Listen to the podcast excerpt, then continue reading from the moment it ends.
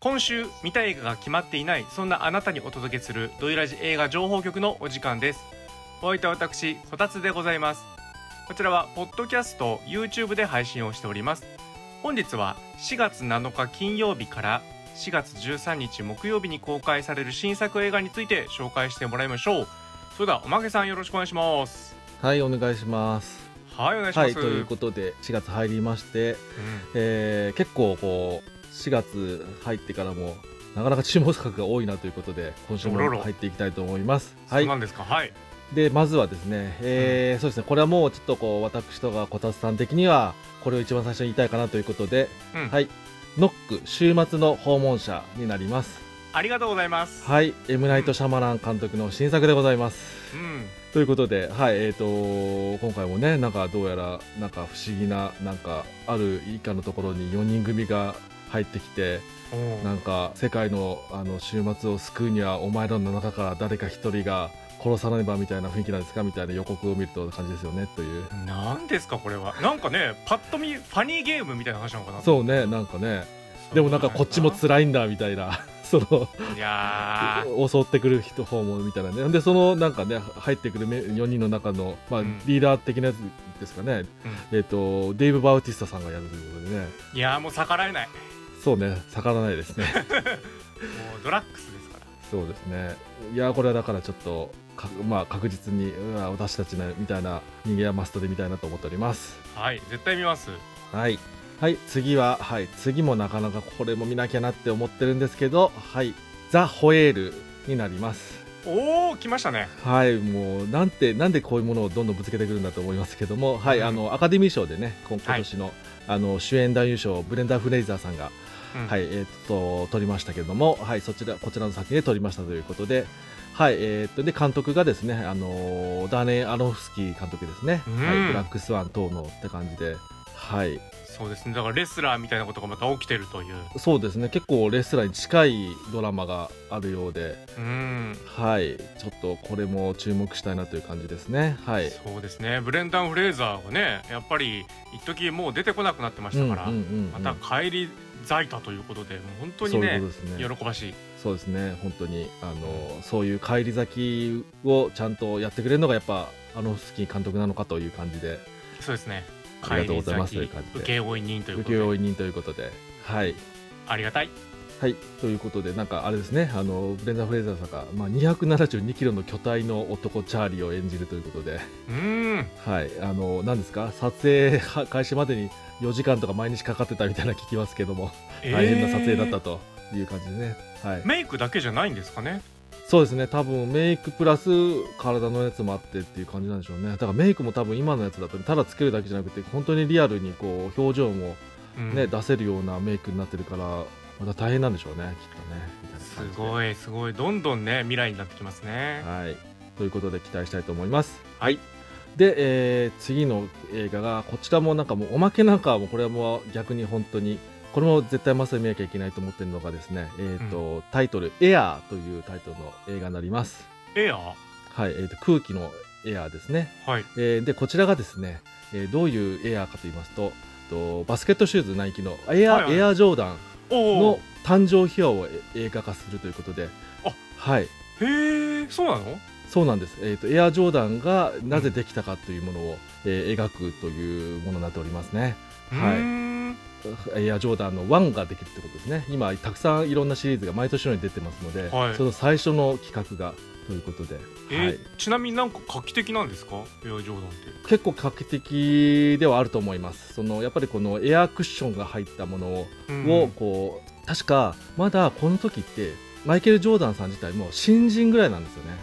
はそれをフックアップしてまあだからもちろん注目のあの新人、まあ、そうですね NBA デビューしても間もないまだ新人のマイケル・ジョーダンをこう目を留めてそのジョーダンの名前を付けたモデルを開開発していくという多分人の、まあ、バスケットシューズではひょっとしたらないのかなこういう選手の名前つけてるっていうのはその当時はみたいな感じですかねあそーエアジョーダンのジョーダンマイケル・ジョーダンのジョーダンなんだあそうでございますマイケル・ジョーダンのシグネチャーモデルとして出ていてなのでバスケットシューズのあのあれ一個一個足型があるんですけども、はいはいえー、と足型は完全に、えー、とマイケル・ジョーダンさんの足型から作っておりますのでうーんはいあのエアジョーダン履くとあマイケル・ジョーダンの足に入ってんだなって感じになります。えはー、い、絶対サイズ違いますけどね。そうで すねいろいろありますけどはも、はい、ということで、もうエアジョーダン1っていうのも、もう大変ね、いろんなところで、えー、と映画とかも出てますからね、最近だとう、んあれですね、えーと、ファーストスラムダンクで桜木花道さんが履いてましたし、い。うん。はい、あと、あれですよね、スパイダーバースで主人公履いてましたしとかうも。ん。いろんなところで履いてますし、もうもはやあのそのワンどころじゃなくて、さまざまなモデルとか、あのもうエアジョーダンのジャンプマンっていうマークがあるんですけども、そういうものをつけた、はい、あの服とか、うんそういうものも含めたら映画でめちゃくちゃ出ますねということであそういうそうなのかいごめんなさいじゃあ僕履いてる靴もこれですあ本当ですかジャンプマンついてますかついてましたはい、あのーあれジョーダンさんのだからそれの始まりでもあるのでそうなんだはいでマイキナイキもこれで多分すごく一番のメーカーになるあの道になったという感じになってまへー知すらのなでかった結構上さしかもこれですねあれですね監督ベン・アフレックさんでおはいえっと主演がマット・デイモンさんベン・アフレックさんということでやべえいいじゃんやばいこれはもうねそういう感じで見なきゃいけないなと思っております久しぶりだそうですね結構ね、うんあのバットマンのあの単独の撮るとかいろいろありましたけどもなくなってしまったので、これが久しぶりということになっております、へえ、はい楽しみあのぜひ見たいと思っておりますはい次気になっているのがですね本当に今週はちょっと層が厚いですねえっ、とダークグラスという作品になっておりますダークグラスはいい、えー、とこちらはですね、えー、とイタリアホラー界の巨匠のですねダリオ・アルジェント監督の新作になっておりますえー、はうんい、新作が来たんですね、うんはいじゃジャーロ映画というかそう結構じ今回はジャーロンに寄ってるのかななんかちょっとどういう感じかわかんないんですけどあの、なんか主人公が事故で視力を失った主人公が、えー、とサイコパスが、えー殺人鬼に脅かされてて見えない恐怖を描くという感じで、あまあ、じゃあ恐怖映画としてちゃんと撮ってますという感じーですね。グラスはサングラスのグラスそうですね、そんな感じっぽいですね、あのーポスタービジュアルとかにも、えー、とサングラスとかつけてますので、はい、おー楽しみだこれは見たいねそうこれはちょっと見たいですね、なかなうんかそういう、あのどういうふうな、あのーホラー表現とどういうふうなドラマがあるのか、ちょっと気になりますねという感じで、気になり見ますたいなと思います。は、はいで次が、はい、そしたら、えー、と日本映画の方に行きたいと思います。はいはい、えーこちらは、これはあれですかね。もう最近の流れですと、もう、こたつさんが絶対見なきゃいけないやつですかね。はい。世界の終わりからという映画になっております。あ絶対見ます世界中から、うんえーっと、世界の終わりから、こちらは、あの、桐谷和明監督の久々の新作ということで久すかしね。ぶり久しぶりですそうですよね。あれですか、うえ、えーっと、ちゃんとした監督作だと、ラストナイツ以来ですかね、長編だと。そうはでい、すとねいうことで、今回は、えー日本にあの帰ってきまして、う撮んったということで、はい、えっ、と、あれですね、えっ、と、主演が探すとかで、結構、あの、すごくいいお芝居されてました。伊藤葵さんはいが主演で、まあ、ポスタービジュアルもね、もう伊藤葵さんがこう。ドーンってねまあ真正面にドーンと出てる、これなかなかいいポスターだと思いますけども。うんはい、えーが女子高生役で、なんか女子高生が世界を救うために奔走するドラマということで。どういう内容なんだったという感じでございますけども。うんはい、これはそうですね、えー、とちょっとあのどういう内容かも、ちょっとあまりまだ読んでないので分かんないですけど、うんちょっと気になりますねという感じで。うん、なんか結構辛そうな、ね、あらすじではあったかなと思うんですけども、うんまあ世界の終わりからってことなんでで桐谷和そうです明監督もこれで引退ということらしいんでねあなるほど、はいもうどうなるんでしょうっていうね、そうですね。うん、もっと見たかったですよ、そうですねあの結構意欲的にいろんなことを考える監督ではあるなと思いますので、うんはい、もっともっとね、えー、といろいろできるんじゃないかと思いますが、はい、一旦はこれを期待してみたいなと思っております。はいはい、で、えー、と次が、えー次の日本映画で「仕掛け人、えー藤枝梅安2」がうん公開されます、ということでワはンいを知らないです、 1がねあのあれですね今年の頭1月2月ぐらいかなに、えー、と公開してもうすぐのとこう、えー、と2の公開ということで、まあ、同時に撮ってたんだろうということで、えーはい、やるみたいで。はい、えー、池波正太郎さんの、えーと時代小説うーんを、のシリーズの映画化ということで、はいうんなんかあれですよねおまけとかは見てないですけどもなんか、ドイラジメンバーは結構こうワンの方なかなかねこううん評判いい人たちが何人かいるみたいで、そうはですよ、い、なかなかねドイラジ内ではこう人気あるなという感じをしてますのでこれは2がやりますということで、うん、はいい、やだからこれは情報局でおまけさんが第一作を取り扱ってないということがそうなんですよちょっと問題なんじゃないですか問題があったなっていう感じで、はいちゃんと2作はやろうとそうですねちょっとダメですねそういうところはっていう感じ でうんちょっと時代劇ちゃんと舐めてましてすいませんという感じで、うんはい藤枝梅安が豊悦なんですかね。そうですねなんかもう渋い感じでうんねなんかねちょっと坊主頭みたいな感じでねかなんか出てますけどねうん結構雰囲気出てましたよねはいそうですねなかなか自分では見なさそうなんでねうん話題なんだっていうことでぜひちょっと行ってみたいなとそ思ういですますねねはいという感じですはい、えーで次気になっているのがよいしょそしたら、えー、とまた、えー今度はヨーロッパの方の国に行きましてフランス映画ですかね、えー、とフランス映画の、あえーになりまして、はい、タイトルが「ノートルダム炎の大聖堂」というタイトルになります。あーらららはいなるほど、はい、えー、とこちらあれですねつい数年前ですか2019年に起きたノートルダム大聖堂の火災を題材にし,、うた、まあ、消防士たちの、えー、と救出劇を描けたドラマということで、んうんはいでえー、とこちらあのそうです、ね、フランスの、えー巨匠監督のジャンジャック・アノ監督がしちゃんと撮っているという感じで、うーんはい、しかもですねこれもう実際に巨大なセットを炎上させてそれを IMAX カメラで撮影したということでえ映像もすごいんじゃないかとリアリティが。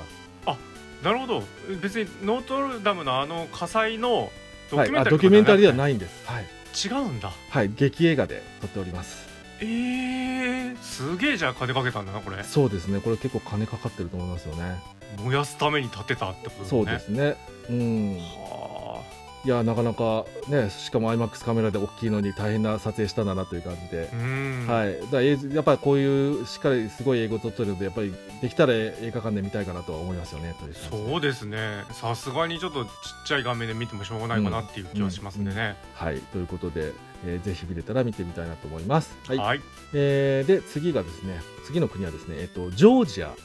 の方の国の映画になりまして、はい、タイトルが、えージョージア白い橋のカフェで会いましょう」というタイトルの映画になります。おーはい、これはですね、まあ、あのすごく、あの多分単館とかで小さな公開になると思うんですけどもこれなんで気になったかというとですねこちら、あのえ2年前2021年かなうんに東京フィルメックスっていうえー映画祭がありますけれどもそちらで、えー、と日本で、えー、とちょっと公開されてその時のタイトルが「見上げた空に何が見える」というタイトルで、えー公開上映されたんですけど、はい、うんこちらあのおまけあの見てましてその時ちょっとオンラインで見たんですけども、はいはいはい、えーめちゃくちゃ良かったんです個人的に個人的にすごく響いて。へーあのななんかね、あの独特の語り口でねどういう映画って言いづらいんですけど個人的な雰囲気はジム・ジャームスプラス黒沢清みたいな映画でしておお、はい良さそう良さそう、うん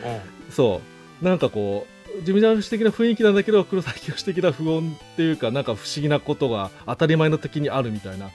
なんかねすごいそんなの見たら個人的にはまりますねみたいな映画だったので、うん、はいいあのそうですねよかったら見てみていただけると良いだなと思いますという感じです。うんもう全然ね話は想像できないけ どこれねそう話は何も知らないで見るとねいいんですよねこれまた わあわかりましたじゃあ皆さん知らずに行きましょうすいませんあーはいということではい、はい、まあでも独特のああんまり見たことない新しい語り口だなって感じはすごくあのあると思いますまあちょっとね癖が強い感じもありますから好き嫌いも分かれるかもしれないですけどはいという感じでございす、ますはいはい次は今日の最後になりますけどはい、えードキュこちらはドキュメンタリー映画になりましてはいうんタイトルが「Into the Nature 自然が教えてくれること」という映画になりますおおいいですねはいうんえーこちらですね、えー、とどういったドキュメンタリー映画かというと、まあ、もう本当にアメリカの美しい大自然をまあ見せていくというドキュメンタリーなんですけども、えーこちら、えー、と IMAX カメラで撮影したドキュメンタリーとなっておりますうんうんなのでこちらは IMAX えですーねと IMAX 上映のみだったかな確かうんで見れるという感じではいそもそもね IMAX っていうのはこう環境映像を撮るために作られた技術そうですよね、えーあの映画撮るためじゃないですから最初はというないですからそうですよね、あのー何年か前の、あのーエベレスト 3D っていう、ね、映画でね、うん撮影隊がいてエベレストの登頂の撮るそれがなんかねあの IMAX で撮るっていうので出てましたけどねそうねそうそう80年代とかあの当時はあの映画撮るためじゃなくてそういうあのものを撮るという、